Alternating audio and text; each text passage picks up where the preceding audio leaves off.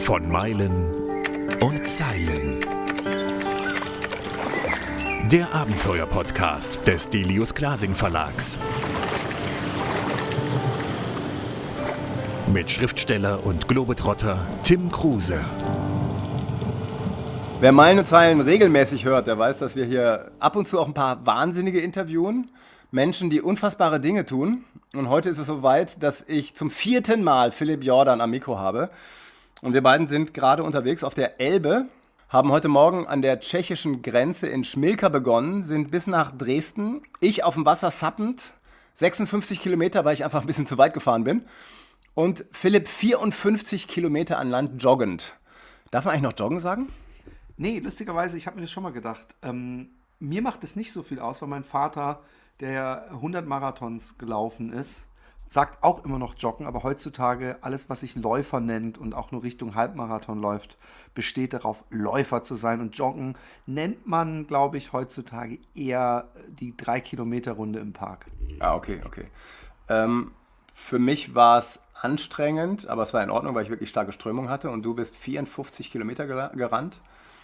Und ich muss echt sagen, also ich bin in meinem Leben, ich glaube, das weiteste, 12,5 gelaufen. Äh, und du sitzt vor mir und siehst okay aus, du humpelst ein bisschen. Aber ich, ich finde es unfassbar. Wie, wie machst du das? Und äh, erstmal, wie geht's dir? Mir geht's gut und es ist auch, jeder, der läuft, wird es kennen. Es sind auch immer nur die ersten Meter, die ich humpel und auch übrigens noch leicht vorne übergebeugt äh, lauf. und äh, nach einer Minute ist es dann auch schon wieder weg. Äh, mir geht's super. Ähm, ich merke gerade, dass mir die Sonne ein bisschen zugesetzt ist. Also nicht wirklich zugesetzt, aber ich habe sehr viel Sonne aufgenommen. Ja, geht mir auch so. Also meine Birne ist auch total rot. Und, und heiß, aber ich will überhaupt nicht motzen, weil ich bin ein schön Wetterläufer und ich leide lieber in der Hitze, als dass ich im Regen fluche. Und ich bin wirklich, wirklich unglaublich dem Universum dankbar, dass es heute eigentlich den ganzen Tag äh, äh, Sonnenschein gab und eigentlich nur einen winzigen Sprühregen von einer Minute, als ich hier in Dresden schon angekommen bin, so wie so ein kleines Willkommensgeschenk. Ja, ging mir auch so. Ich hatte auch Schlimmstes befürchtet. Es war ja auch Regen angesagt in allen Apps. Was mir extrem zugesetzt hat, war dann ab Pirna, das war so knapp über die Hälfte, kam halt, ich würde ja echt sagen, 30 bis 40 km/h Wind ins Gesicht. Und ich habe mich dann auch gesetzt, bin ähm, nicht mehr Stand-up gepaddelt, sondern Sit-down gepaddelt mit dem Kajakpaddel ähm, das war wirklich äh, unfassbar anstrengend, natürlich mit nassem Hintern. Und habe dann auch gedacht, am Anfang hatte ich ein bisschen schlechtes Gewissen, weil ich eben, ich würde sagen, sieben, acht Kilometer Strömung hatte, kmh. Und dachte so, Gott, der Arme muss laufen und ich treibe eigentlich fast in seinem Tempo, ohne was zu tun, runter. Und dann musste ich doch noch kämpfen, war eigentlich ganz froh darüber. Was hast denn du gedacht, als du sahst, wie leicht ich am Anfang einfach an dir vorbeipreschte? Ich habe mich gefreut für dich, weil ähm, wir haben ja alle, wenn man so extreme Sachen macht, hat man vorher oft Ängste. Ja, ich habe auch Ängste. Ich habe noch immer, ich habe bis zur letzten Etappe die Angst, dass mir irgendwie ein Muskel zumacht oder so. Aber du hattest mich öfter angerufen und, und es hat sich alles sehr echt und, und realistisch angehört, dass du vielleicht überhaupt nicht vorankommst, äh, wenn Wind ist. Weswegen ich äh, total erleichtert war schon vorgestern, als du das erste Mal die Elbe saßt und gesagt hast, Alter, ist das eine Strömung und das wird dir der Hammer und alles. Da war ich schon guter Dinge. Und als ich dann gesehen habe, wie schnell du warst, habe ich recht schnell gedacht, okay, also dass wir nebeneinander her ähm, laufen und paddeln, äh, das wird nicht lange so sein, weil du bist da sowieso schon, hattest eine Grundgeschwindigkeit und hast dann noch in großen Schwüngen dich äh, vorangeschoben. Und ähm, ich habe aber tatsächlich in vor Pirna, ein Stück vor Pirna, an dich denken müssen, weil ich da auch einen Windstoß abbekommen habe. Und bei mir ist es dann immer so, dass ich dann kurz auskühle, wenn ich vorher geschwitzt habe und dadurch merke ich den äh, Wind immer deutlich. Und auch vor Dresden auf diesen ähm, Auen äh, habe ich wirklich gedacht, huiuiuiui, also das war auch anstrengend zu laufen, weil einfach Klar. der Wind volle Lotte geblasen hat. Und dann habe ich auch aufs Wasser geguckt und habe teilweise so Stellen gesehen, wo das Wasser in die falsche Richtung strömte. Ja. Zumindest so an der Seite oder an der Oberfläche. Ich bin ja kein äh, äh Wassermensch wie du. Aber ähm, mir hat es super gefallen. Ich war ja auch nicht alleine, muss ich dazu sagen. Ich hatte äh, Leidensgenossen, in Anführungszeichen, was es immer einfacher macht. Äh, du warst ja die ganze Zeit alleine. Also von daher, du warst auch mit dir alleine. Ja, ich habe äh, zwei Paddlerinnen getroffen. Das habe ich dir noch gar nicht erzählt. Ähm, mich haben zwei Kanutinnen überholt. Und das Lustige war, die eine ist aus Hamburg und kannte mich. Ähm, und das war eigentlich echt ganz schön. Und dann habe ich mit denen noch eine kurze Pause gemacht. Wir haben so ein Schloss besucht, da haben wir kurz was gegessen. Ja, das habe ich noch, nee, habe ich noch gar nicht erzählt, ja. Du hast kurz ein Schloss besucht und was gegessen. Ja. Jetzt ernsthaft? Ja, ja, die haben mich auf dem Brot Wunder, angelacht. dass du heute Abend nichts mehr essen möchtest. Du hast schon eine Mahlzeit hinter dir. Ich habe ich hab den ganzen Tag, ich habe heute Morgen nichts gefrühstückt.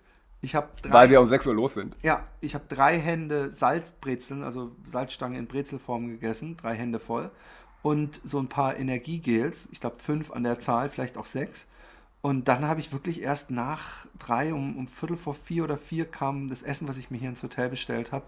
Und da hatte ich wirklich enormen Kohldampf. Und auch auf den letzten Metern hier nach Dresden rein habe ich zum, zum ersten Mal überhaupt beim Laufen, dass ich so richtig Hunger hatte. Nicht Durst, nicht Schwäche, dass ich richtig gedacht habe, ich muss jetzt was essen. Und dann habe ich auch irgendwie äh, zu einem der Mitläufer gesagt, ey, kommt hier noch irgendein Kiosk, ich muss zumindest mir so ein Snickers oder sowas reinpfeifen, dass ich irgendwas Festes im Bauch habe und da kam nichts mehr, aber ich bin auch immer froh, wenn ich es dann bis ans Ziel schaffe und mir dann gleich was Richtiges einverleiben kann. Ja, und nochmal, du bist 54 Kilometer gelaufen. Ja, ich finde das unfassbar. Also jeder, der weiß, was ein Marathon bedeutet, der ist durch. Aber man muss dazu sagen, also ich, ich will es jetzt ja nicht kleiner machen, ich finde es auch eine ziemlich wahnsinnig coole Leistung von mir. Aber man muss dazu sagen, Ultraläufer wissen, Ultralaufen heißt auch zwischendrin gehen. Ähm, vor allem, wenn man, je, wenn man insgesamt 800 Kilometer in zwei, drei Wochen äh, hinkriegen äh, möchte, dann muss man sich schonen. Und man hat auch immer wieder Gehpausen. Das macht es übrigens nicht viel einfacher, weil so viel ähm, Meter macht man beim Gehen eben nicht. Ähm, ich hatte bis zu Kilometer 33 noch diesen Ziehwagen, äh, der natürlich mich auch nach hinten raus dann trotzdem noch erschöpft hatte. Also das, das habe ich dann später gemerkt, weil ich habe ihn da dann abgelegt auf dein Rad. Und ich, ich laufe ja auch nicht schnell. Du hast eben sogar aus Versehen gerannt irgendwann mal gesagt. Ich finde, das umschreibt nicht das, was ich mache. Ich laufe da ganz gemütlich. Ich habe einmal bemerkt, oh, ich habe eine 550er Pace, einen Kilometer gelaufen. Ein paar, die nah an sechs Minuten waren, aber sonst habe ich äh, wahrscheinlich oft siebener Kilometer gemacht. Und wir hatten natürlich auch Pausen gezwungenermaßen. Also ich bin einmal gestoppt worden von so einem Bauzaun, da haben wir gedacht, ha, laufen wir einfach rechts rum, hier ist genügend Platz so am Abhang und dann mit dem Wagen da entlang. Und einen Kilometer später haben wir dann gemerkt, dass es nach hinten wirklich richtig zugetackert war, bauzaunmäßig. Aber die äh, Mitstreiter, die ich hatte, haben den dann so ausgehebelt und mir aufgehalten. Da sind wir entwischt. Und zweimal mussten wir übersetzen wegen Baustelle. Aber das sind die Sachen, die es natürlich auch irgendwie cool machen. Und wir haben ja die Gelassenheit, dass wir nichts anderes machen müssen, als äh, diese Kilometer pro Tag zu machen. Und dann ist mal kurz so ein Übersetzen mit der Fähre fast schon eine willkommene Abwechslung. Ich habe ja heute zum ersten Mal deinen Laufstil gesehen. Und du läufst so ergonomisch, also du hebst ja kaum die Füße. Ähm, Du nennst das selber Schlurfen. Ich habe das so aber noch nie gesehen. Und ich glaube, dass du dadurch echt weniger Energie verbrauchst und deshalb zu dieser Leistung fähig bist. Man nennt es den Ultra Shuffle unter Ultraläufern und das ist ganz normal. Man muss natürlich energieeffizient arbeiten, wenn man jeden Tag laufen will. Das ist aber nicht mein Laufstil, sondern mein Ultralaufstil. Also wenn ich, wenn ich äh, 10 äh, Kilometer auf Zeit laufe, dann habe ich wesentlich mehr Airtime. Weißt du, dann habe ich so wenig wie möglich Bodenkontakt. Und äh, wenn du solche langen äh, Strecken läufst und dann vor allem mit so einem Ziehwagen, dann musst du so wenig wie möglich Energie verbrennen. Und das machst du eben, indem du flach läufst. Wir haben beide relativ schlecht geschlafen. Das ist auch normal vor so einer Tour. Ähm, jetzt ist ja unsere Anfangsaufregung weg. Aber ich merke an mir zum Beispiel, dass ich relativ aufgedreht bin, überhaupt nicht müde bin und befürchte, dass noch so eine miese Nacht kommt. Wie geht's dir?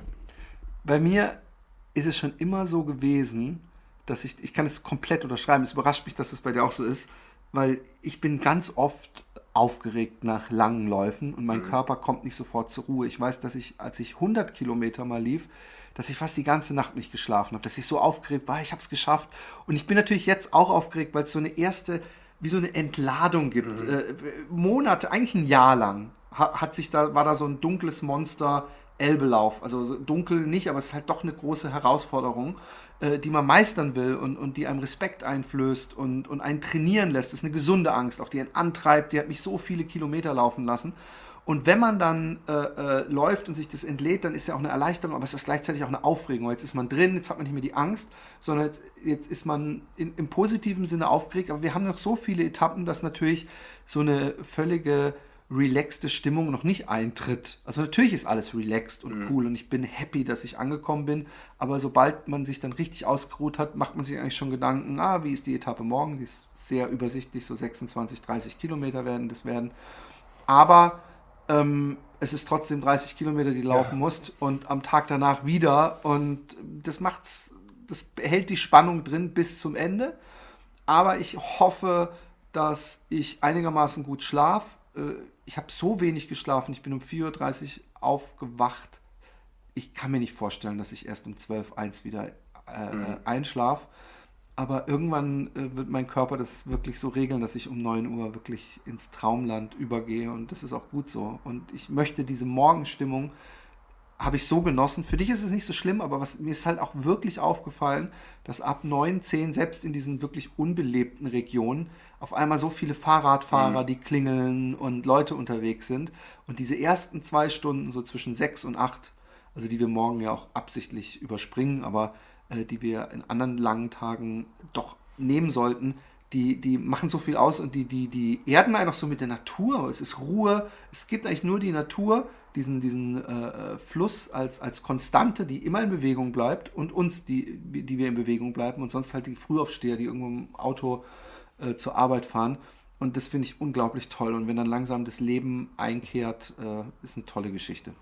Es war halt auch so unfassbar schön heute. Ja, dieses Elbsandsteingebirge, was ich nie besucht hätte in meinem Leben.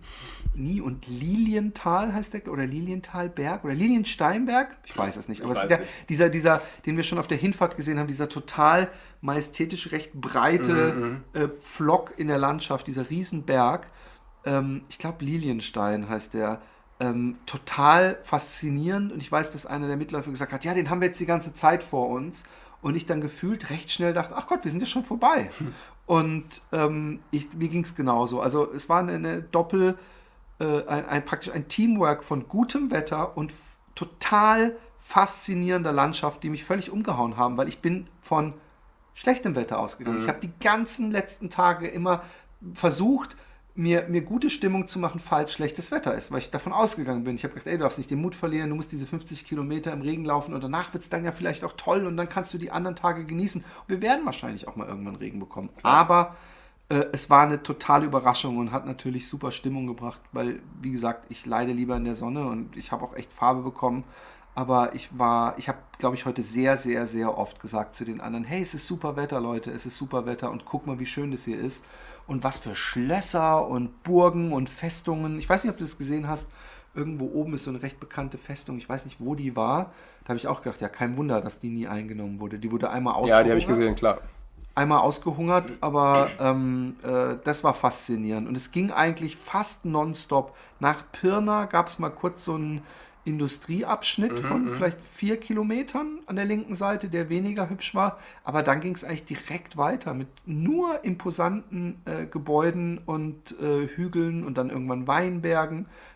Wahnsinn, Wahnsinn. Ich wäre ja auch nie hingekommen. Ja, wie, ja. wie bescheuert eigentlich. Ich glaube, wir aus dem Westen unterschätzen den Osten total. Also mir geht es auf jeden Fall so. Und das Ja. muss, muss sich ändern, definitiv.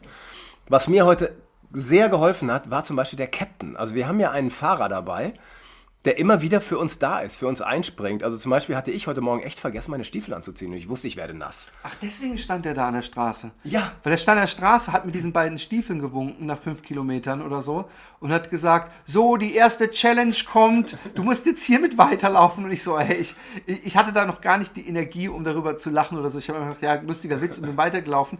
Aber dass der dir die Stiefel gebracht hat, das Ja, ja, ja. ich jetzt erst. Ja, nee, genau. Ich hatte nämlich meine Turnschuhe an, weil ich dachte, also eigentlich bin ich ja immer barfuß auf dem Brett, so, so oft es geht. Aber es war einfach heute Morgen 5 Grad. Ja. Und dann hatte der Captain dran gedacht und hatte meine, ähm, meine Segelstiefel dabei. Und die hatte ich bis zum Ende an.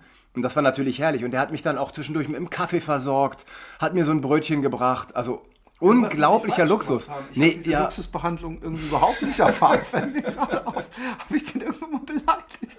Ich habe den einmal gesehen und da hatte er war etwas geknickt, als du mich überredet hast, den äh, Wagen äh, hinter mir zu lassen in Pirna. wir müssen das kurz erklären. Also du ziehst ja normalerweise so ein Bandpacker hinter dir her, wie du ihn nennst. Das ist also ein zweiräderiges Wägelchen, also mit relativ großen Reifen eigentlich, so ein bisschen Genau. fast BMX-mäßig große Reifen. Genau. Da ist all dein Gepäck drin und es ist natürlich total schwachsinnig, dieses Ding zu schleppen, wo wir den Captain haben mit Auto, der uns ja alles trägt. Also ich hatte ja auch nur Nahrung mit an Bord. Wieso hast du das Ding eigentlich mitgenommen am Anfang?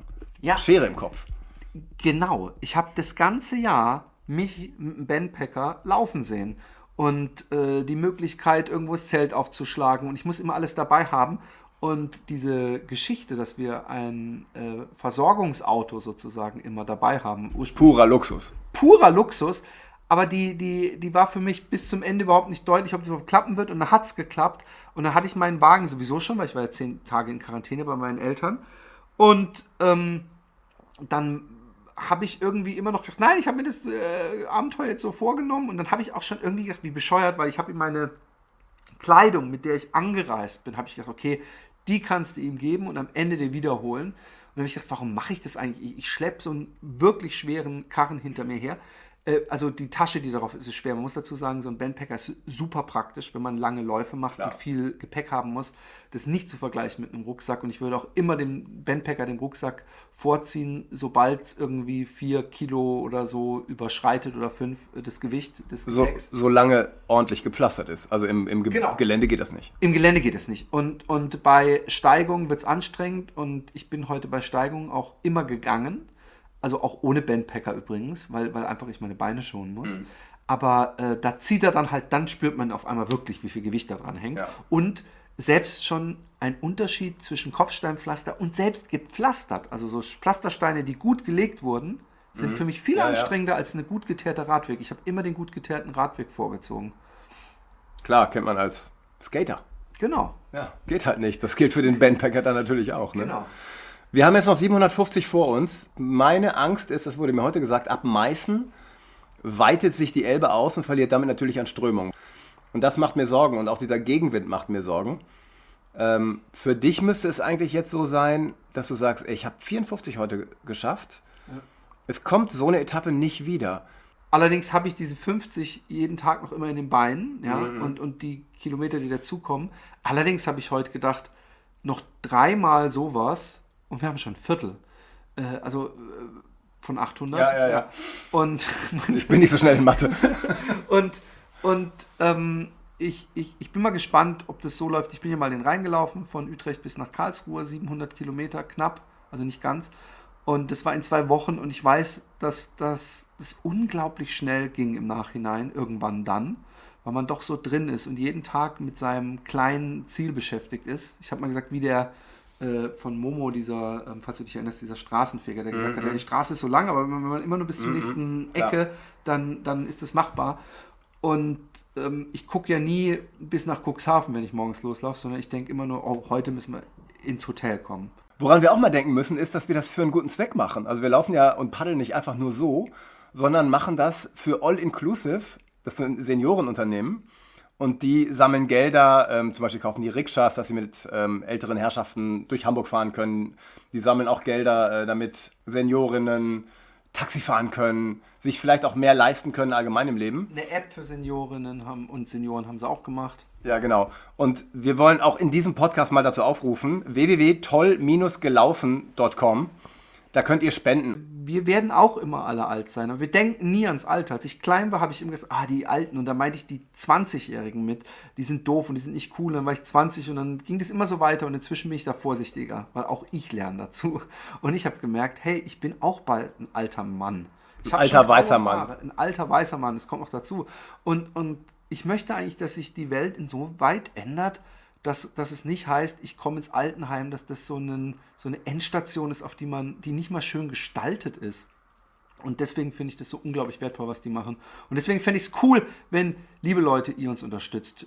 Jetzt kommen wir langsam so in diese, kennst du auch diese Podcasts, äh, die so plötzlich so völlig abdrehen und nur noch beknackte Werbung machen. Aber Ja, in dem Fall genau. ist es halt wirklich keine Werbung. Wir machen keine Werbung für das Unternehmen, sondern dafür, dass halt Leute spenden. Genau. Und ähm, das ist mir auch wichtig, ist zum ersten Mal, dank dir, dass ich so eine Tour mache, wo wirklich was Gutes getan wird und wo ich nicht nur mir was Gutes tue und meine Abenteuer bestreite. Und ich finde das echt wichtig. Was sagt eigentlich deine Familie? Also du hast eine Frau, du hast drei Kinder, einen Hund. Was sagt denn deine Familie eigentlich zu dieser Aktion? Der Hund findet die total bescheuert. Nein, ähm, die sind es ja gewohnt. Ich glaube, meine Kinder, äh, die, denen ist es ziemlich egal, die kennen das ja, die wissen, dass ich viel laufe, die haben schon mitgekriegt, dass ich 100 Kilometer gelaufen bin und 80 durch die Nacht und das letzte Mal den Rhein entlang. Und die lässt es ein bisschen kalt, aber sie vermissen natürlich mich. Also sie finden es schon doof, dass ich weg bin. Ich habe mit meinem äh, Sohn dank moderner Technik heute gesprochen und ihn gesehen dabei. Und ähm, der ist krank ein bisschen und äh, der war immerhin beeindruckt, als ich gesagt habe, dass ich heute 54 Kilometer gelaufen bin. Immerhin. Eben. Aber ähm, nee, wir, wir verm- vermissen uns. Ich bin, ich habe ein sehr enges Familienverhältnis mit meinen Kindern und äh, sehe die viel und mache viel mit denen. Und auch ich vermisse die. Also es ist für mich auch eine, eine Challenge. Aber man sagt ja aus dem Augen, aus dem Sinn, irgendwann geht es wahrscheinlich einfach und ich bin zum Glück abgelenkt mit genügend Sachen, die ich machen muss.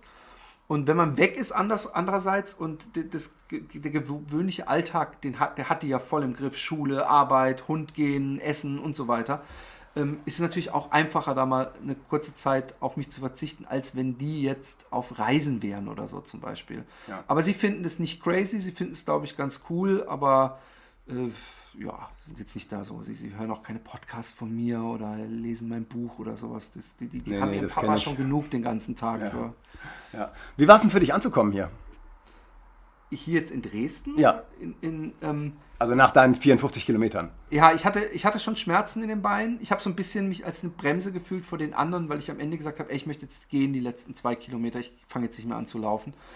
Und ähm, ja, man hat dann nur noch wenig Energie äh, im Mhm. Kopf. Also wirklich beim Ultralaufen wird man auch irgendwann ein bisschen äh, matschig in der Birne. Umso mehr Kilometer, desto Klar. Matschbirne, sage ich immer.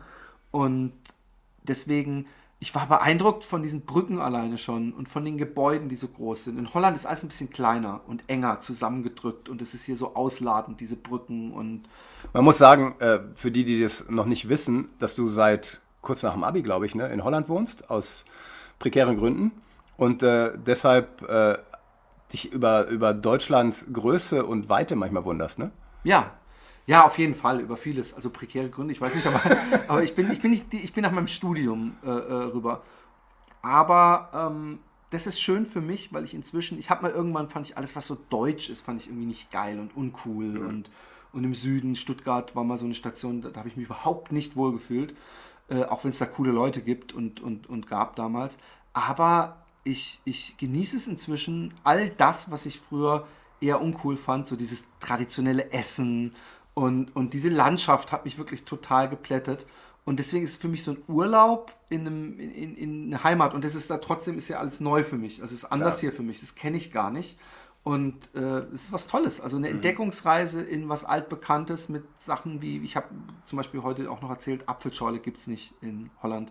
Spezi gibt es nicht in Deutschland, äh, in Holland. Es gibt viele Sachen, diese Bäckereien. Ich, Mhm, ich, hab- ich finde, deutsche Bäckereien sind so wahnsinnig, die haben so eine große Auswahl und so leckere Sachen. Und das genieße ich total. Also der, die Ankunft hier in Dresden war super, aber es, ich muss ganz ehrlich sein, dass es vor allem die Erleichterung war, Ja. Ins Hotelzimmer zu können und, und duschen zu können und was Ja, zu baden. essen und was zu essen mir bestellen zu können. Ja. Das war wirklich das, das, das Einzige, was ich noch im Kopf hatte. Und ich hatte auch echt gehofft, dass ich dich jetzt noch nicht irgendwo am Wasser holen muss und mit dir das Brett tragen muss. Oder Nee, das habe ich dann leider alleine machen müssen. ja, es tut mir leid, du kamst ja um die Ecke, als ich gerade vom Hotel war. Ja. Aber es war wirklich so, dass ich, ähm, ich war wirklich auf dem, auf dem Zahnfleisch kam ich hier an eigentlich. Und also trotz des Zahnfleischs haben wir es heute noch geschafft, am Buch zu schreiben. Jeder hat seinen Artikel, sein Kapitel geschrieben. Jetzt Wer- vorbestellbar, wenn ich es richtig verstanden habe. Ich glaube, es ist vorbestellbar auf äh, verschiedenen Portalen. Ja. Und äh, nein, wir haben es geschafft. Jeder schreibt sein Kapitel immer und wir lesen uns gegenseitig die Kapitel vor oder jeder liest das Kapitel des anderen und korrigiert und sagt, oh, das kannst du da noch anders machen und besser machen. Und viele denken so, wie der Typ läuft 54 Kilometer, der andere paddelt 56 Kilometer. Ähm, und dann schreiben die noch irgendwie ein Kapitel an einem Buch, dann nehmen die noch einen Podcast auf, wie geht das? Und dann kann ich von mir aus nur sagen, ich bin total gehypt durch so eine Tour. Also ich schütte so viel Adrenalin aus, dass ich einfach echt befürchte, heute Nacht ja, wird leider schon wieder kein Schlaf kommen. Ja, und man muss dazu auch sagen, der Vorteil mit frischen Eindrücken und Gedanken im Kopf direkt zu schreiben, Ja. äh, überwiegt eindeutig den Luxus zu warten, bis man von der Reise zurückkommt und dann sich das nochmal aus den Fingern saugen zu müssen. Und das, das macht das Buch wahrscheinlich wesentlich lebendiger und äh, äh, direkter. Ja, und da sind wir auch echt diszipliniert, hoffe ich. Also gehe ich fest von aus. Zieh das durch. Ja, also, dass wir wirklich ankommen, uns ausruhen, was essen, wenn nötig, und uns dann hinsetzen und schreiben, uns gegenseitig austauschen, damit dieses Buch am 7. September erscheinen kann? Ich glaube ja. Ja. Bin ich auch gespannt. Laufschuh gegen Sub bei Delius Klasing natürlich. Genau. Ja, das ist jetzt echt noch ein Riemen bis dahin. Wir haben noch 750 Kilometer vor uns, sicherlich noch 20 Kapitel zu schreiben vor uns. Und noch ein paar kleine Challenges. Wir wollen noch nichts darüber verraten. Wir haben, wollen das Buch auflockern. Es soll nicht nur so ein täglicher Bericht werden von was, sondern wir wollen es auch ein bisschen unterhaltsam gestalten und wir wollen neben dem Laufen und Paddeln uns noch kleine andere kreative und lustige Challenges stellen. Und wir haben ja den Captain dabei und der Captain wird sich wahrscheinlich auch Sachen einfallen lassen, aber wir haben schon ein paar gesammelt und äh, ich bin mal gespannt, wie das mit der Energie wird, die noch hinzukriegen, aber wir werden Ja. Tage haben, da werden wir das schaffen und da freue ich mich auch drauf. Ja. Philipp, danke. Ich, äh, bin insgesamt total glücklich, dass wir diese Tour machen, dass wir uns so unfassbar gut verstehen. Und äh, gehe davon aus, dass das eine Freundschaft fürs Leben wird. Aber hallo, es ist schon jetzt. Das war von Meilen und Zeilen. Der Abenteuer-Podcast des Delius Glasing Verlags. Mit Schriftsteller und Globetrotter Tim Kruse.